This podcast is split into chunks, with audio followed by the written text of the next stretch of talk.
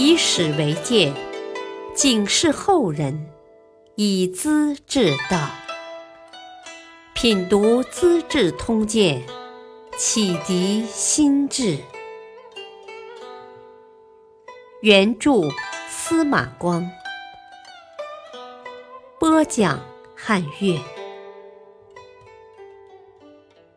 梁太祖维护法纪，献瑞麦静哀反省。梁朝的左金吾大将军寇彦卿清早上朝，走到天津桥头，碰到一个老百姓，不知什么原因，竟然没按常规避开正道，冒犯了大将军的虎驾。寇彦卿大怒，叫侍卫抓住这人，顺手投在栏杆外边。当时就摔死了。后来查清，这人叫梁宪，是个善良百姓。寇彦卿自知犯了法，主动向皇帝自首，承认错误。朱全忠一向欣赏寇彦卿的才干，又是多年随侍左右的老臣，就叫他拿出一批钱帛送给死者的家属，取得对方谅解，私下了结这桩公案。寇彦卿立刻做到了。御史司宪崔仪收到地方的诉状，向皇帝上书弹劾彦卿：“我在皇帝的大门口杀人，要按国法处理。”梁太祖却想袒护，要寇彦卿出庭为自己辩解。寇彦卿承认。啊！我只叫侍卫将那人提起，放到栏杆外面去的，并没叫他摔死的。梁宪的死是误伤，不是有意的。皇帝也想按照误伤人命、犯了过失的标准论处。崔仪反驳道：“法律规定，依仗权势唆使别人动手的是主犯，受人指使出手的是从犯。”主犯应当承担下命令的主要罪行，不能推给胁从犯。若非互相殴斗、打架而死的，就是杀伤人命，另加无故杀人罪一条，更不能当作过失来处理。梁太祖最后接受了崔仪的驳论，按法律将寇彦卿降职，调任游击将军。这已是连降几级了。寇彦卿心怀不满，平日当惯了宫廷卫队将军，谁人敢惹，威风凛凛，杀死个把人好比踏死一只蚂蚁，承认错误不就行了？如今竟然弄得连降几级，恨透了御史执法官，便公开扬言威胁。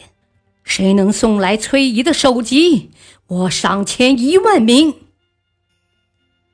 崔仪把这话报告皇帝，梁太祖大怒，派人告诉寇彦卿：“崔仪要是伤了一根毫毛，我就诛灭你全家。”一句话把这个跋扈的近臣镇住了。当时的贵族功臣，尤其是武将，事事刁横。侵害百姓，污蔑法纪，十分狂妄。听到皇帝支持崔仪，都出了一身汗，稍微有所收敛。崔仪是唐僖宗时期的宰相崔沆的兄弟，家风的影响才有这种气魄。朱全忠出面支持，表明他很想讲究礼法，治好天下。还有一件小事也很感人。宋州节度使朱友谅献来一颗瑞麦，一根茎干长出三个穗头，这本来是植物生态上的变异现象，古人觉得神奇，说是吉祥的象征。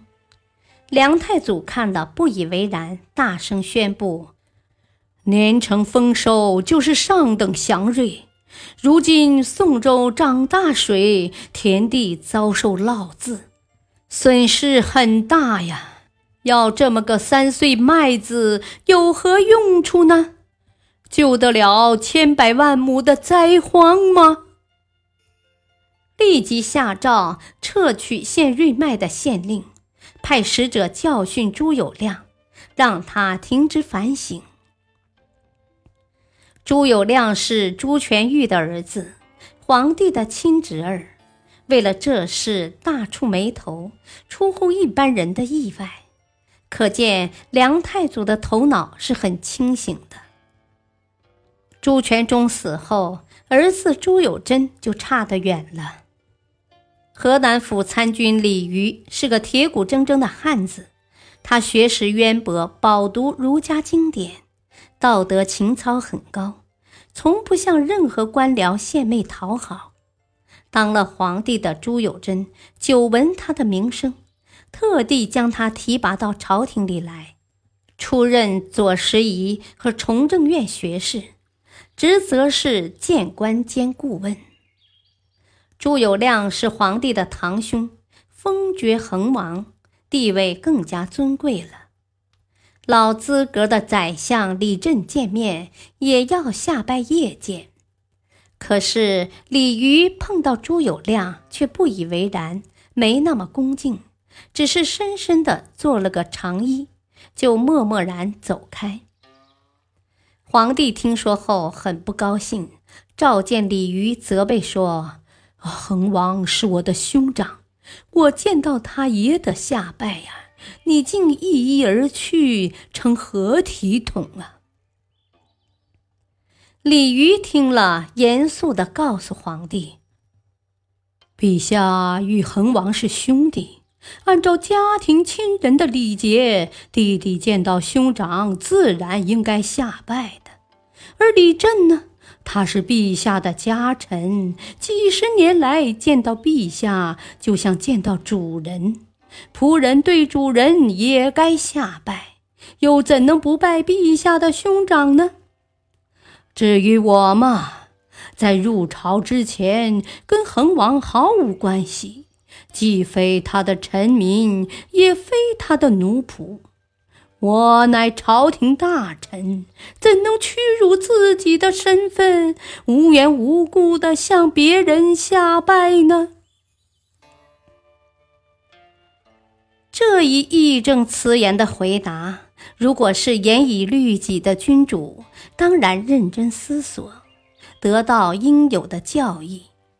可是朱友贞不像他父亲那样大度，竟认为李渔傲慢，有意侮辱皇室亲族，就把他贬到邓州去当观察判官了。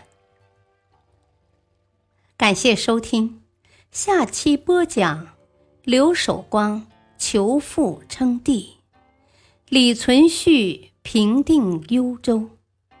敬请收听，再会。